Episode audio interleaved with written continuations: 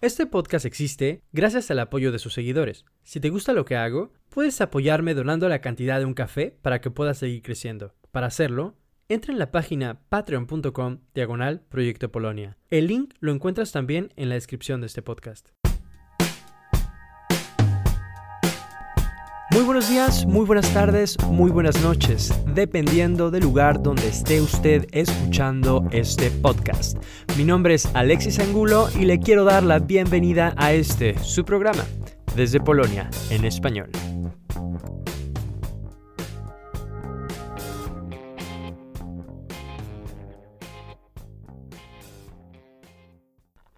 Muchas gracias por estar en una edición más de Proyecto Polonia. El día de hoy está con nosotros Guillem González, es escritor catalán y autor del libro Mateorías. Bueno, Hola, muchas gracias por invitarme.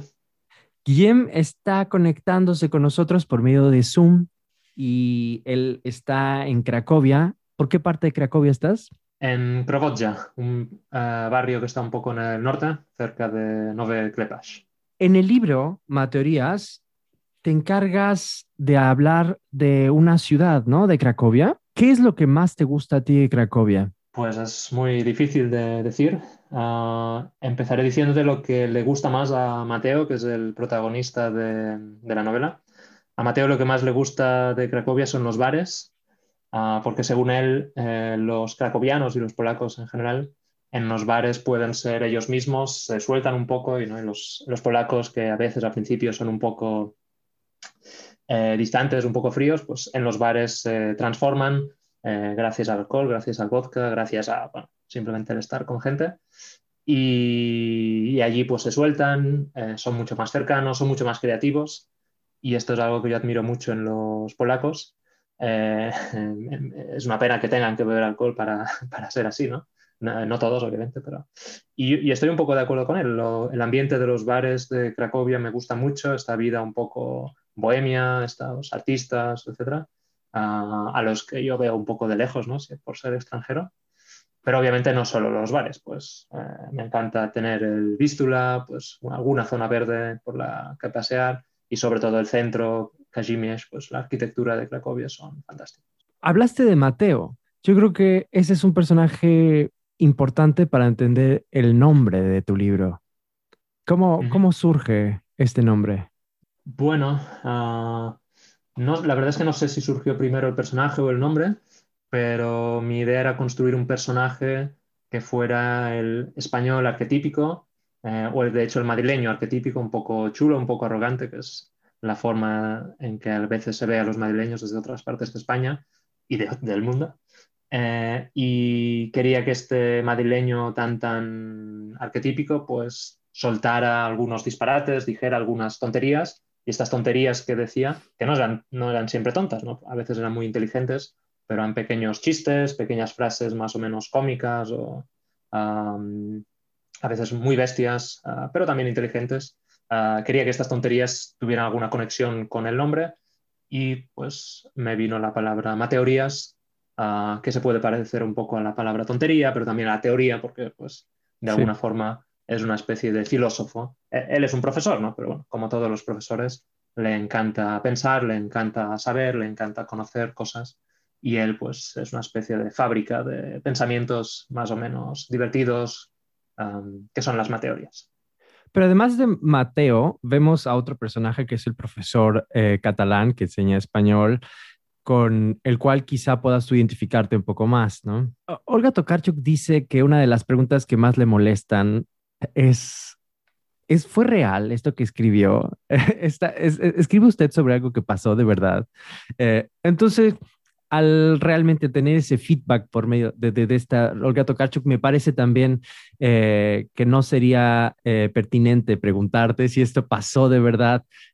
así que voy a intentar de otra manera preguntarlo. ¿Existe Mateo en tu vida? Bueno, a mí la pregunta no me parece tan estúpida. Contesto la pregunta en un momento, ¿eh? pero, lo que dice, lo que le preguntan a la pobre Olga Tokarczuk no me parece tan absurdo, porque todos cuando leemos eh, literatura, ficción, poesía, teatro, cuando vemos una película también, nos preguntamos, ¿eso le ha pasado al guionista, al novelista, al escritor en general? Y yo creo que es inevitable, ¿no? Preguntárselo. La cuestión es si es, eh, si, tiene sentido preguntárselo al escritor eh, o a la escritora y, qué puedes obtener, ¿no? ¿Qué puedes obtener de saber que, yo qué sé, eh, está más o menos basado en hechos reales o es imaginación, fruto de la imaginación de Tokarczuk. Ah, pero en el caso de mi novela yo creo que es bastante pertinente porque es una novela muy autobiográfica, está en la línea de lo que se llama autoficción, que precisamente intenta tirar del hilo de esta eh, tendencia que tenemos a leer de preguntarnos si es verdad o es mentira Ah, y incide mucho en esto, ¿no? Constantemente hay confusiones entre eh, la identidad del autor ¿no? Ah, y la identidad del narrador y de este personaje. Entonces, bueno, yo quería jugar mucho con esto, pues crear mucha confusión. Y en cuanto a la pregunta si Mateo existe, en una entrevista que me hicieron hace tiempo, dije que no, que no existía, que Mateo es una mezcla de una parte de mí, muy buena, mucha parte de mí, ah, de cosas que, se, que me han ocurrido, pero que se me han ocurrido a mí también, y también de muchos colegas, de muchos compañeros de trabajo de los que yo soy profesor de español también, y son muchos los compañeros de trabajo de los que he aprendido, que me han contado anécdotas, cosas que les ha pasado a ellos. Ah, entonces, en esta entrevista que me hicieron dije que no, que Mateo no existe, pero ahora, pues para crear un poco de confusión, me gustaría decir que sí, que Mateo existe y que quien lea la novela, que por favor la lea pensando que Mateo es un personaje real y que está en algún lugar de Cracovia o de donde sea. Okay, bueno, yo tuve solamente la posibilidad de leer el primer capítulo, lo cual es, está muy bien. Eh, y, y, me dio la impresión de que Mateo, bueno, Mateo sí existe. Y que más bien, bueno, ya estoy empezando a dar mi interpretación, que como tú dices, dar la interpretación es, puede ser peor que, que dar un spoiler, ¿no? ¿Puedo preguntar por qué tuviste la impresión de que existe? De que existe. Bueno, porque, eh, porque quizás de alguna manera he tenido interacción contigo, conozco un poco, eh, no sé, a los españoles, digo un poco, y bueno, no es algo, esto no es algo que sucedería únicamente en España, ¿no? Sino que eh, esa arrogancia, quizás ese tipo de masculinidad, ese tipo de, comportamientos existen, yo creo, en varios países. Y, me pareció interesante, se ve algo tan, tan, tan, em, eh, bueno, que puede suceder en realidad, ¿no? Eh, entonces, por eso no, no, no dudé en eso. Y además hay quien dice, pues no te tienes que preguntar tanto si existe o no, porque en realidad, ¿qué es más real? ¿La ficción o, o lo que llamamos realidad, ¿no? A fin de cuentas, lo que importa, pues, es la experiencia y, y bueno, la misma capacidad en que, que, yo esté pensando que eso pueda suceder. Eh, aquí también me gustaría yo eh, tocar otro, bueno, otro aspecto del que habla, por cierto, em, esta Janina Laboja, que es una académica que se dedica a los textos autobiográficos, eh, quien dice que pues em, los textos autobiográficos reflejan eh, no solamente pues la manera en la que tú ves individualmente eh, ciertos eventos, sino también hablan de una experiencia generacional común, ¿no? Eh, y esto me parece aquí un, algo importante porque también quería yo eh, señalar o, bueno, recordar el, eh, de una entrevista que tuve aquí en Proyecto Polonia con esta Jennifer Croft. No sé si tuviste la oportunidad de escuchar ese, ese podcast o, o, o un poco adentrarte en su literatura. La conozco a ella como traductora de Tokarczuk y sé que también ella ha publicado como escritora, pero todavía no he podido leerla, aunque creo que puede ser muy interesante para mí. Bueno, te, creo que te puedo recomendar a ti y bueno, a las personas que están escuchando y que estén buscando también esos, esas conexiones, eh, vínculos entre esta conversación entre un español y un mexicano, un catalán y un mexicano, y con la experiencia de una estadounidense que también traduce literatura polaca y traduce literatura argentina eh, y ha escrito un libro también eh, que trata, bueno, va a salir un libro suyo, eh, donde el, bueno, el escenario es, es el contexto es, es Polonia. lo que me interesa aquí de esa conversación que tuve con Jennifer Croft es que ella repite algo muy similar a lo que tú dijiste en una entrevista, ¿no? Tú dices, debemos reivindicar la amistad y el compañerismo por encima del amor. Ella repite unas palabras muy similares y de hecho eh, su libro, eh, este que acaba de salir hace poco, eh, Serpientes y Escaleras, se llama en español, eso sí, Serpientes y Escaleras, habla de su amistad con su hermana, ¿no? Y ella dice, hace falta realmente eh, hablar más sobre la hermandad. Eh, y sobre, bueno, también la amistad, hermandad no solamente en el sentido sanguíneo, ¿no? Sino también de la hermandad entre los amigos, entre las personas. Y, ella escribe esto con esta especie de nostalgia, con querer eh, regresar y, y, como arreglar esas relaciones que quizá la cultura estadounidense no le permitió. Eh, y ahora yo lo que estoy empezando a ver son como ciertos rompecabezas, ¿no? Como que este libro que estoy leyendo, eh, el principio de tu libro, eh, parece ser parte de una, quizá una necesidad que estamos viendo, que se vio en esos años, una necesidad de, de em, componer esas relaciones que quizá estaban, no sé, dañadas por la política principalmente? ¿Tú qué piensas de eso? Pues es una buena pregunta. sí que creo que, al menos desde el punto de vista de la literatura, pero bueno, también de, la academia, ¿no? de la filosofía, se ha estudiado mucho y se conoce muy bien, demasiado bien incluso, las relaciones amorosas, las relaciones familiares, incluso las relaciones laborales, ¿no? Y esta relación, que es la amistad, la hermandad o la fraternidad, si nos queremos poner Em, si queremos eh, hacer alusión a la Revolución Francesa, y me parece una palabra muy importante, la fraternidad o la hermandad. creo que esta relación que no se puede incluir ni en el amor romántico, ni en la familia sanguínea, sobre todo, ni en el trabajo, está como un poco en medio, ¿no? Muchas veces conectada pues, o con la escuela o con el trabajo, y no se conoce suficiente y a veces sí que creo que en nuestro mundo muy capitalista, ¿no? de capitalismo avanzado, sí que es verdad que es muy difícil mantener estas relaciones, estos vínculos, eh, porque trabajamos mucho, porque el trabajo desgasta y porque todo lo que hacemos en nuestra vida tiene que ser, tiene que rendir, tiene que ser eficiente, tiene que ser eficaz, tiene que reportarte algo, ¿no? Y muchas veces la amistad no te puede reportar nada demasiado material, ah, más que el apoyo, el cuidado, la ayuda de otra persona, de otro ser humano. Ah, y en ese sentido creo que, bueno, nuestra generación, pero no, no viene de aquí solamente, ¿no? Pues eh, creo que es un movimiento que ya empezaba antes, la solidaridad, eh, sí, el apoyo mutuo, eh, la ayuda, pues en este sentido sí que creo que puede ser algo más o menos generacional, que mi generación y las más jóvenes pues se preocupan mucho por el cuidado y el apoyo entre, entre la gente. Eh, ¿Cómo ves tú el tema de la amistad? Porque tú estás tratando aquí, eh, por lo menos lo que yo alcanzaba en el primer capítulo, eh, las relaciones interhispánicas, ¿cómo llamarle? porque estás hablando con un madrileño y sí, el libro tiene como contexto Polonia, pero estás hablando también de algo muy, quizá algo íntimo, ¿no? Algo español. ¿Tú cómo ves este tema de la amistad aquí en Polonia? Eh, supongo que has tenido muchas reflexiones eh, sobre la amistad.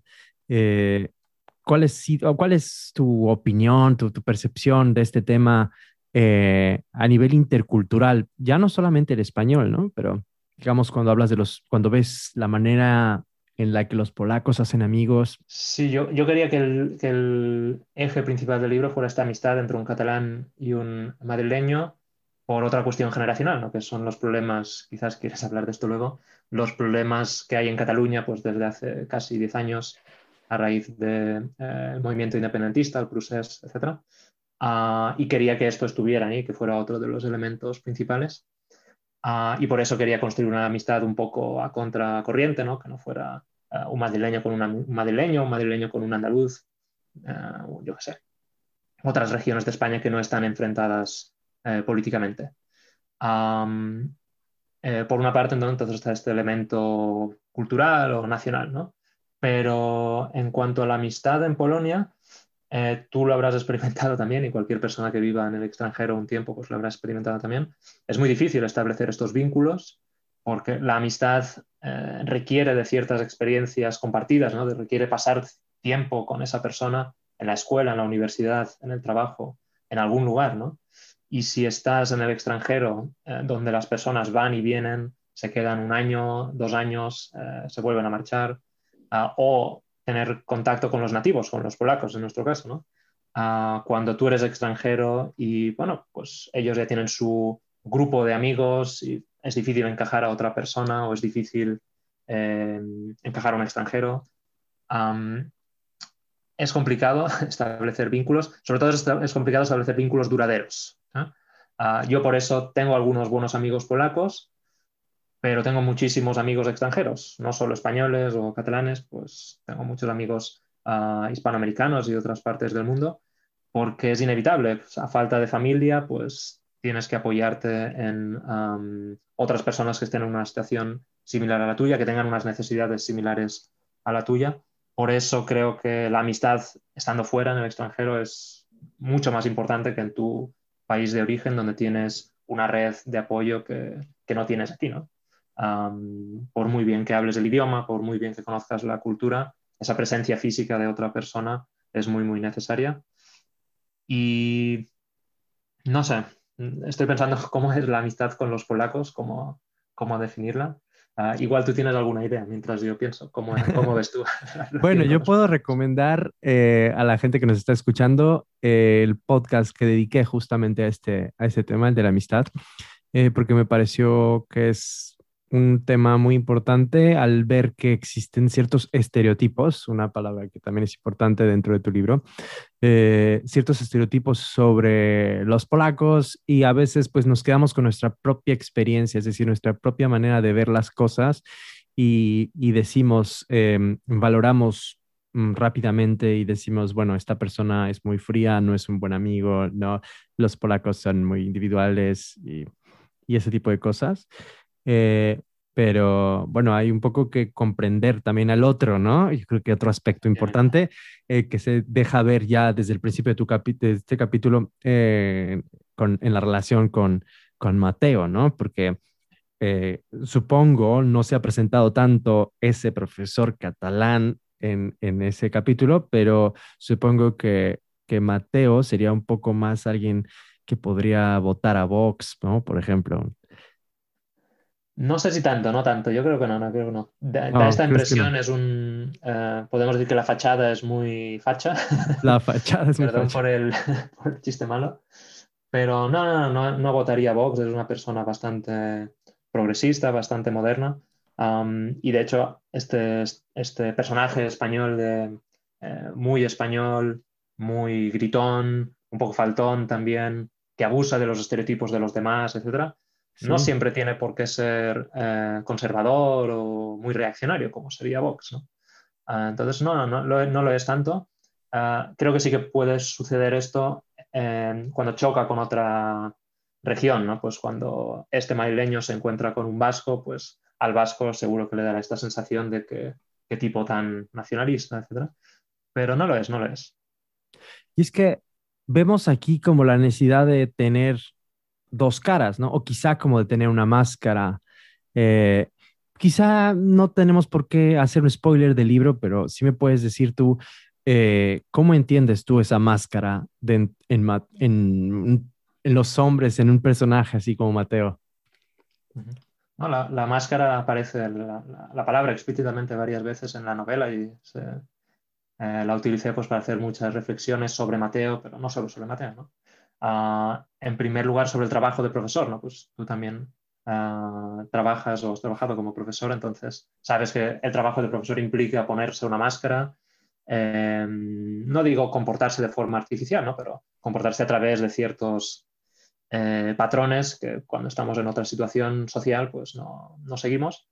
Ah, entonces Mateo tiene esta máscara, la máscara del profesor, tiene la máscara del colega. en cada situación, pues se transforma un poco y definitivamente cuando está en presencia del personaje catalán, que es este personaje que se parece un poco a mí, pero no es exactamente yo, eh, tiene otra máscara, que es una máscara de un español un poco rancio, eh, demasiado quizás tradicional, etc. Y la gracia de la novela es que el personaje narrador, el catalán, va intentando descubrir cuál es el Mateo auténtico, ¿no? detrás de todas estas máscaras, de toda esta personalidad que parece tan compleja o tan variada, cuál es el Mateo auténtico. Entonces, definitivamente, pues todos eh, usamos eh, máscaras en todas las situaciones. En el extranjero nos construimos otra máscara incluso en relación con los polacos. Ah, tenemos otra máscara. Cuando hablamos otra lengua tenemos otra máscara. exactamente. Cuando, cuando somos profesores de L, que es un, término muy común, L, español como lengua extranjera, eh, y bueno, creo que cualquier profesor en general tiene que creérsela, ¿no? Como adaptarse, meterse un poco en ese rol eh, que va a generar por lo menos la impresión de que eres un profesor, eh, porque eso es lo que quieren ver tus estudiantes, ¿no? Ver que tienen un profesor.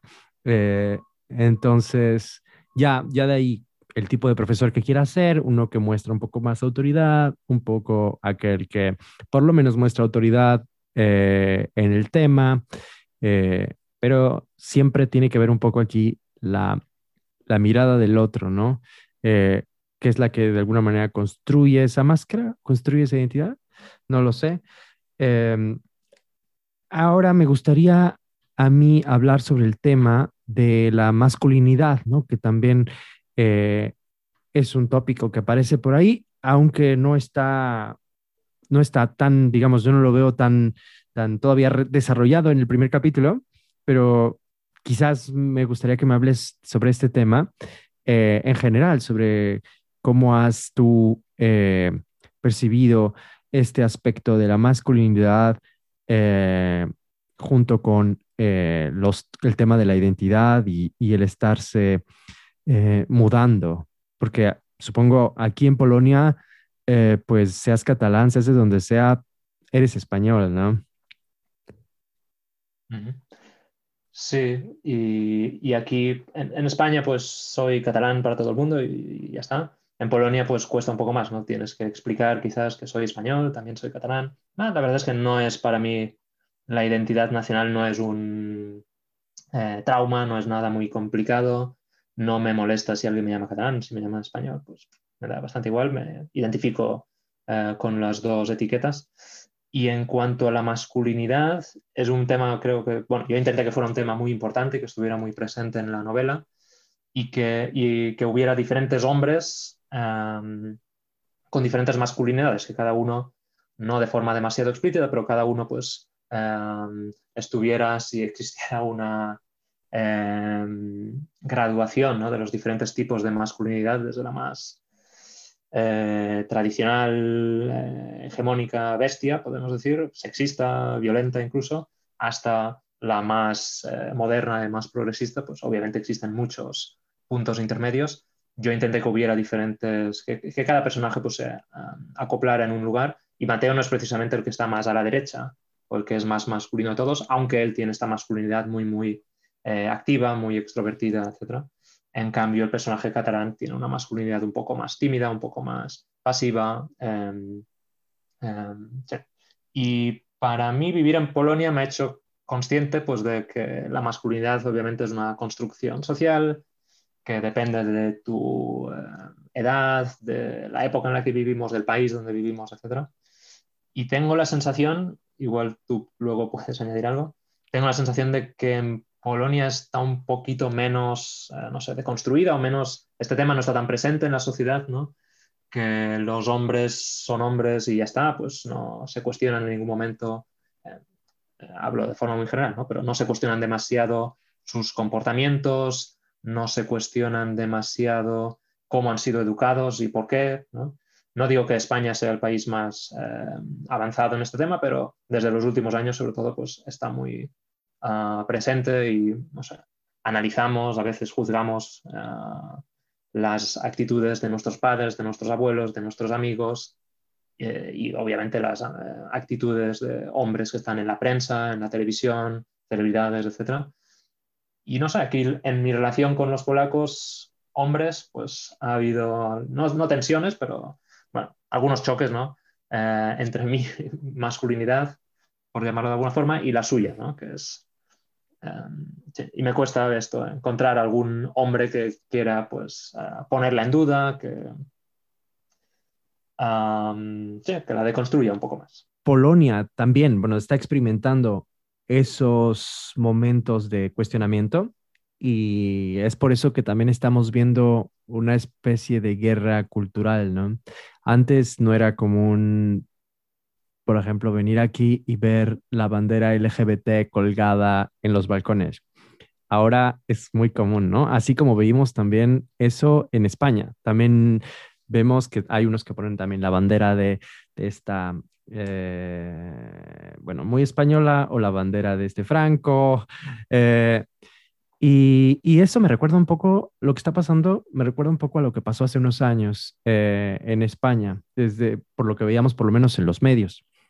Pero esto, a fin de cuentas, es únicamente la gente mostrando eso. Bueno, no digo únicamente, porque la verdad la, la gente tiene el poder, ¿no? Pero vemos esto un poco menos en los medios de comunicación masiva. Y por eso para ti te parece que eso es casi inexistente o que no está sucediendo. Sí está pasando a nivel eh, académico. Hay personas que se están dedicando a este tema, eh, a la masculinidad. Hay o proyectos que han recibido grants para, para, este, para este tema. Eh, pero sí, lo vemos mucho menos en, el pop, ¿no? Que como estaba diciendo una activista que me recuerda esto, eh,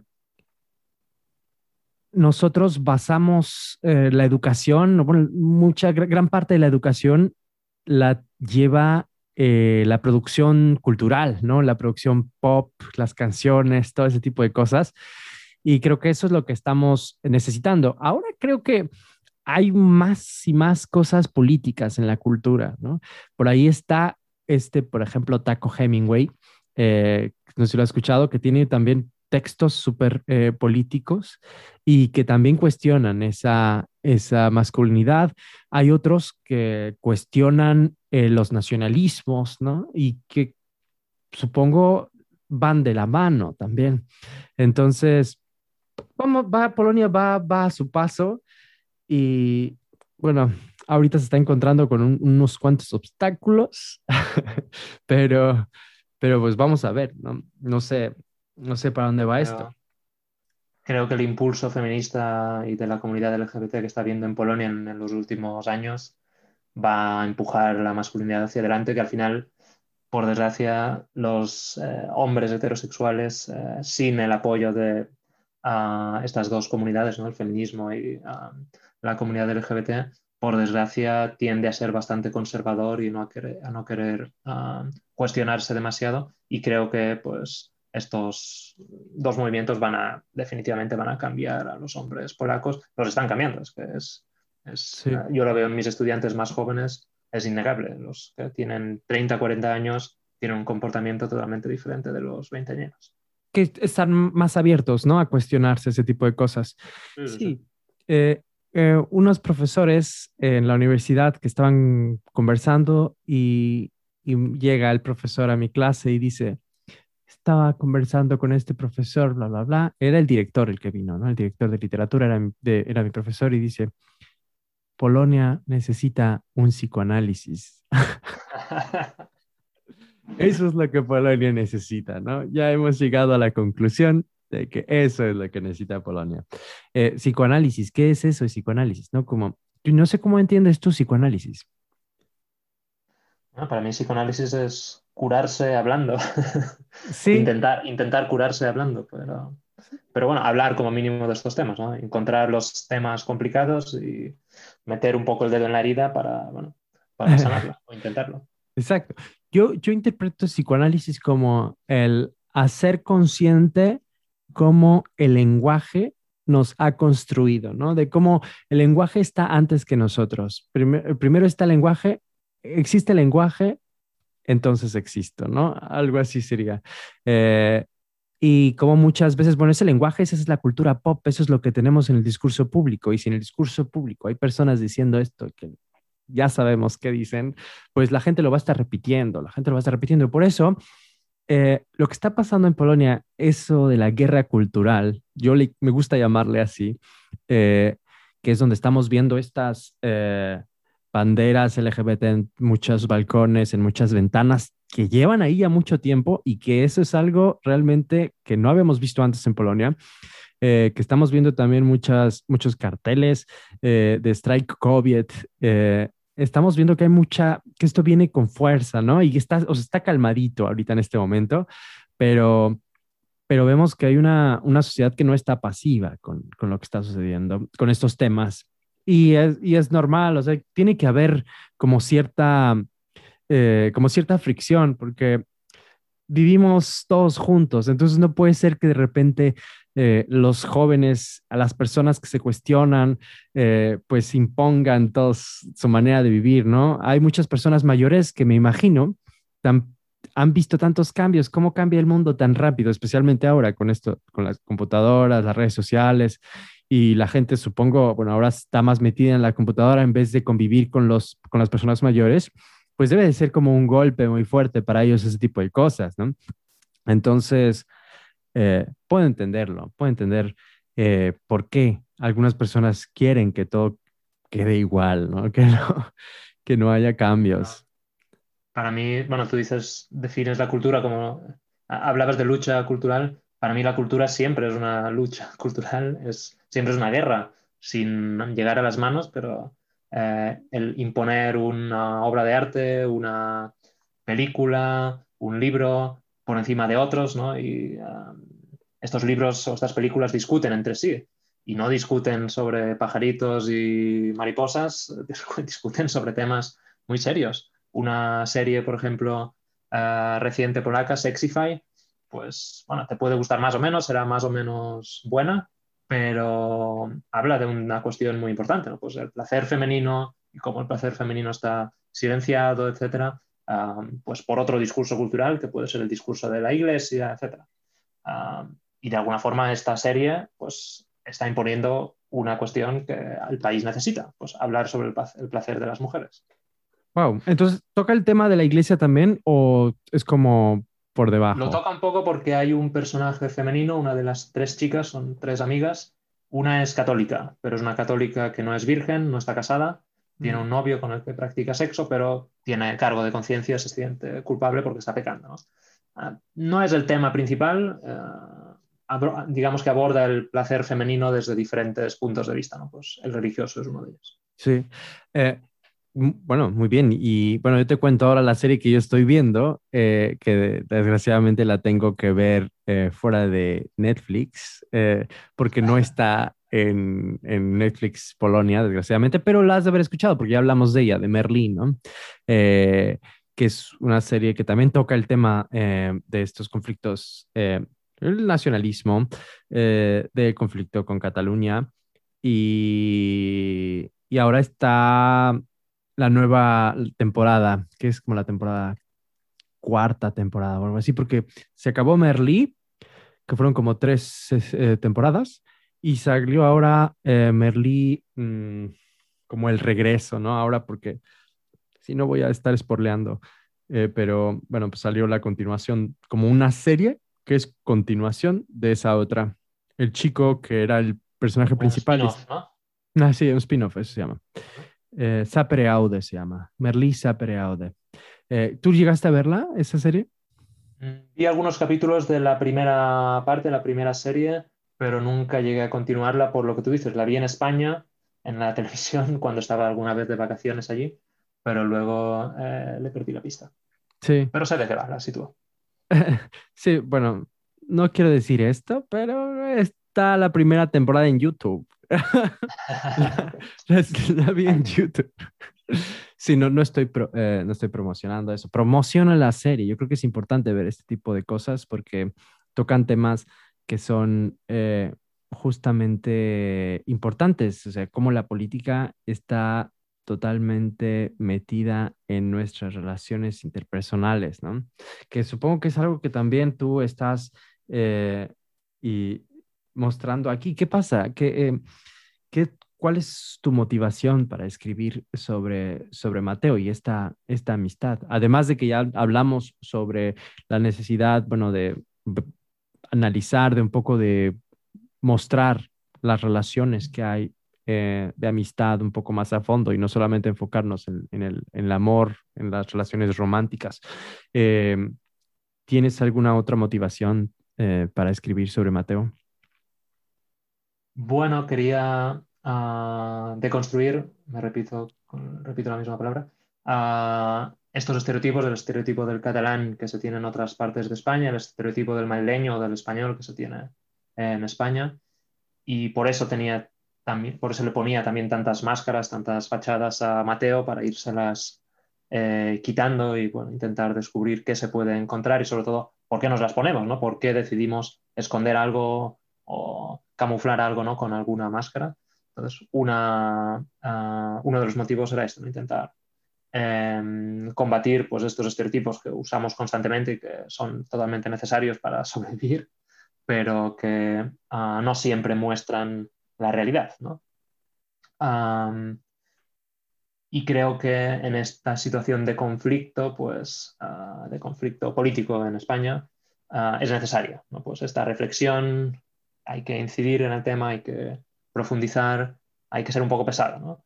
porque creo que solamente con psicoanálisis, como decías tú antes, podremos eh, solucionar las cosas, ¿no? pues deconstruyéndonos, viendo eh, qué es lo que decimos, lo que pensamos sobre los demás, etc. Ah, yo creo que esta es mi motivación, ha sido una de mis motivaciones personales a la, hora de escribir sobre la, amistad, eh, la cuestión de los estereotipos, la cuestión del nacionalismo, la, intentar eh, revalorar o valorar la infancia, la eh, amistad, no la infancia. Ah, sí, estas que han sido las motivaciones principales. ¿Cómo se llama en la obra el, profesor eh, catalán? Bueno, el profesor catalán no tiene nombre. Ah, ok. tiene un problema que tengo yo a menudo, que es que en vez de Guillem, que es un nombre catalán, me llaman cosas raras, Los polacos me llaman Willem cuando leen mi nombre. Julien, porque se creen que es un nombre francés, o Guillermo, simplemente en español. Y ese personaje pues tiene un problema similar, no tiene nombre, obviamente parece que se llama igual que yo, pero todo el mundo le llama o Guillermo o catalán, pues Mateo le llama simplemente catalán para fastidiar un poco. O polaco, ah, ¿no? O polaco, claro. Cuéntanos un poco eso, ¿por qué polaco? Ah, bueno, pues a los catalanes, no sé muy bien por qué en España, para fastidiar un poco, eh, se nos llama eh, polacos. Hay varias teorías. algunos dicen pues, que cuando hablamos catalán, los hispanohablantes que no lo hablan no nos entienden. Puede ser, pero bueno, el catalán no es vasco, es una lengua románica, no es tan difícil de entender. y hay alguna otra explicación, pero ahora mismo no me no recuerdo. Quizás la diferencia cultural, ¿no? también existe entre los catalanes un poco más distantes, un poco más polacos en eso que los españoles del resto de España. Que también dices tú que este profesor sin nombre eh, es como un saco de boxeo, eh, que, bueno, yo lo imagino así como eh, alguien que está, es como una relación un poco tóxica, ¿no? El que eres el saco, eres el autor, el, el, el personaje principal, el personaje principal es el saco de boxeo de Mateo. Eh, y, bueno, toda esa masculinidad le, es bastante violento, ¿no? Es, eso, ¿por qué, por qué buscar una, una amistad con alguien que, que, te trata así, ¿no? Buena pregunta. Habrá que, quizás más adelante en el libro está la respuesta, pero creo que muchas relaciones empiezan así, ¿no? No siempre empezamos con bien pie, con buen pie. El amor a primera vista creo que raramente existe. Nosotros nos enamoramos de las personas según las conocemos. De hecho, la primera impresión muy buena puede luego ser peor cuando, la, cuando profundizamos en el conocimiento. Ah, entonces, quería que la relación empezara así, siendo realmente tóxica. Bueno, es tóxica también porque el catalán se lo toma así, ¿no? Pues le duele todo lo que le dicen, que lo, estereotipen tanto, em, pero es una relación muy masculina. Y, hablo de una masculinidad tradicional, hegemónica, eh, es una forma que tenemos los hombres de relacionarnos. Eh, yo intento no hacerlo, hacerlo lo mínimo, pero caigo en eso también, como cualquiera. Um, esta relación entre hombres es siempre tomarnos el pelo, bromeando y más allá de tomar el pelo, insultar, atacar, como si la única relación posible entre dos hombres heterosexuales, por, desgracia suelen ser los hombres heterosexuales quienes hacen esto, que solo la única relación posible sea el ataque, un ataque verbal, porque parece que el hombre solo sepa moverse en esas coordenadas de violencia, violencia física o violencia verbal. Porque eso sería como lo permitido, ¿no? Desde el punto de vista público. En lo público podemos tener ese tipo de relación en la que yo te digo... Eh, y en lo íntimo también, creo. Sí. Entre dos hombres cuesta llegar a esa intimidad de poder decir, poder hablar de sentimientos, poder hablar de ternura. Es muy complicado, ¿eh? ¿Y tú crees que las mujeres no tienen una relación similar, así, eh, donde también se ataquen? Seguro, sí, sí, sí. No, digo que no, no digo que no, pero creo que en el caso de las mujeres saben quizás pivotar entre las dos, no sé, configuraciones, ¿no? Pueden, saben adaptarse a un momento u otro, porque yo no digo que eh, atacar, bromear, reírse del otro, no digo que esté mal, ¿no? Lo, que critico es que solo se pueda eh, actuar de esa forma, que no se sepa, pues, eh, cambiar el chip y ponerse la máscara de la, de la, proximidad, de la ternura, etc. Y creo que las mujeres sí que son capaces de ponerse diferentes máscaras. Suelen ser capaces. Están mejor educadas emocionalmente.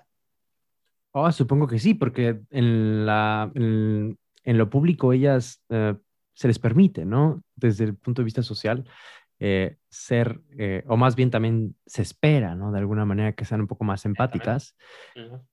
Sí, es un tema interesante.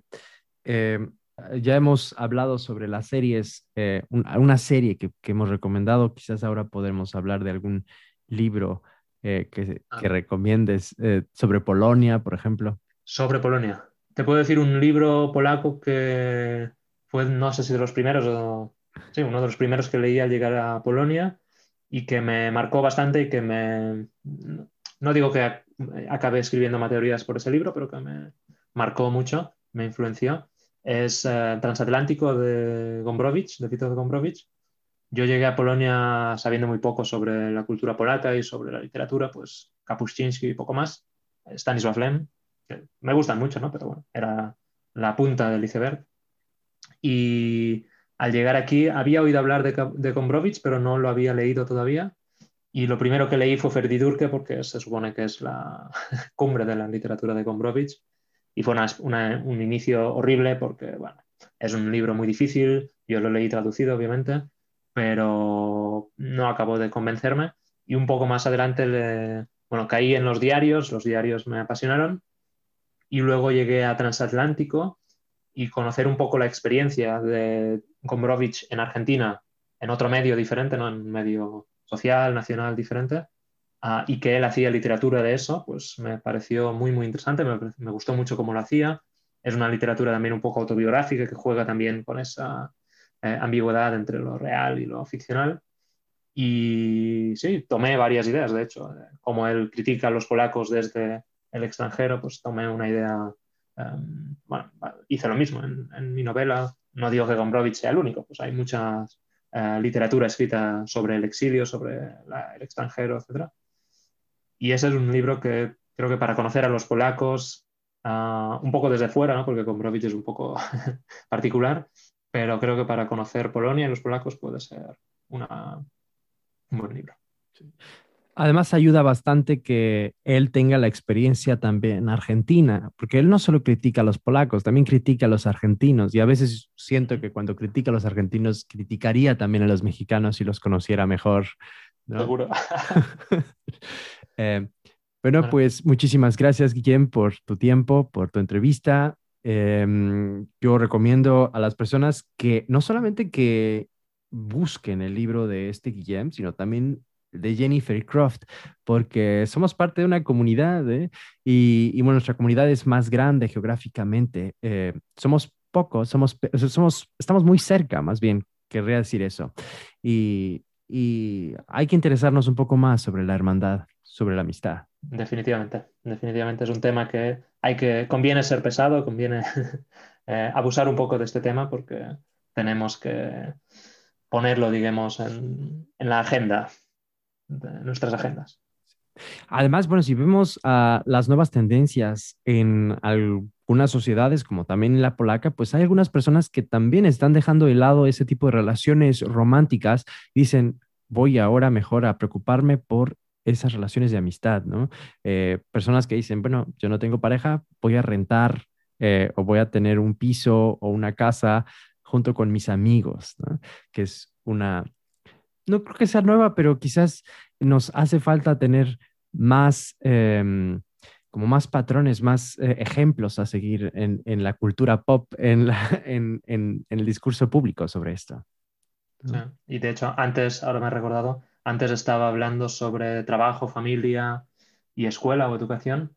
Y creo que el piso es otro lugar de, donde puede surgir la amistad y donde pueden surgir otras relaciones diferentes, ¿no? Que se salgan de aquellos ámbitos. Eh, y, me ha recordado a Friends. Friends empieza con un grupo de amigos que comparten piso o de personas que comparten piso que acaban siendo amigos. Y creo que también es otro lugar donde, puede, donde surge frecuentemente la amistad, ese espacio compartido. Es interesante que dices eso, porque yo, cuando yo hablaba hace años con mis amigos polacos sobre este tema de Friends, eh, decían que era interesante ver eh, la, manera en la que se relacionaban las personas en, Friends y, que era algo que no existía aquí en Polonia, ¿no? Que buscaban de alguna manera como recrearlo. Incluso recuerdo había un bar que se llama, eh, que, era, que era igual a Friends y los muebles eran iguales. Y era algo pues también diferente, que no estaban acostumbradas las personas a ese tipo de relaciones, por ejemplo, tampoco en México, ¿no? Donde no, antes no había tanta gente que compartiera piso, ¿no? De hecho, el nombre, em, ¿cómo se dice? Roommate, ¿no? Le dicen roomie, porque es totalmente una idea prestada de, de, por lo menos la cultura que tenemos más cerca, porque yo sé que en España se les dice compis, ¿no? Los compañeros de piso yo creo que es algo relativamente nuevo, que quizás en Estados Unidos en los 90 o principios del siglo XXI ya estaba más o menos establecido y en otros países pues ha ido llegando. Y creo que irá a más, no es solo por la cuestión de estudiar. En Polonia estudiar es gratuito, entonces se supone que cualquier polaco y polaca se puede permitir estudiar, pero sabemos que es mentira, que estudiar requiere tener un, eh, cojín económico que, no cualquier persona tiene. Si no tienes una buena familia, eh, pues necesitas trabajar, necesitas compartir piso. Eh, entonces, esta tendencia entre estudiantes va a ir a más y entre trabajadores también. La precariedad laboral en Polonia quizás no llega a extremos de lo que tenemos en España, pero en España es muy difícil tener tu propio piso si no tienes una pareja y tienes que compartir piso. Entonces, estas relaciones cada vez serán más mm, comunes.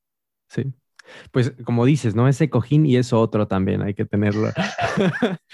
bueno, pues muchísimas gracias. Otra vez, Guillem. Él estuvo con nosotros, Guillem González, autor del libro uh, Mateorías, que por cierto lo pueden encontrar en varias tiendas en internet. Entonces, entre ellas esa tienda gigante que, que también explota a la gente.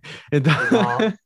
Si no queréis comprar la tienda gigante, la editorial 16, que es la editorial que publicó el libro, ah, lo vende en su página web, que si no recuerdo mal es editorial16.com, ah, y lo pueden enviar físicamente a Polonia. Ah.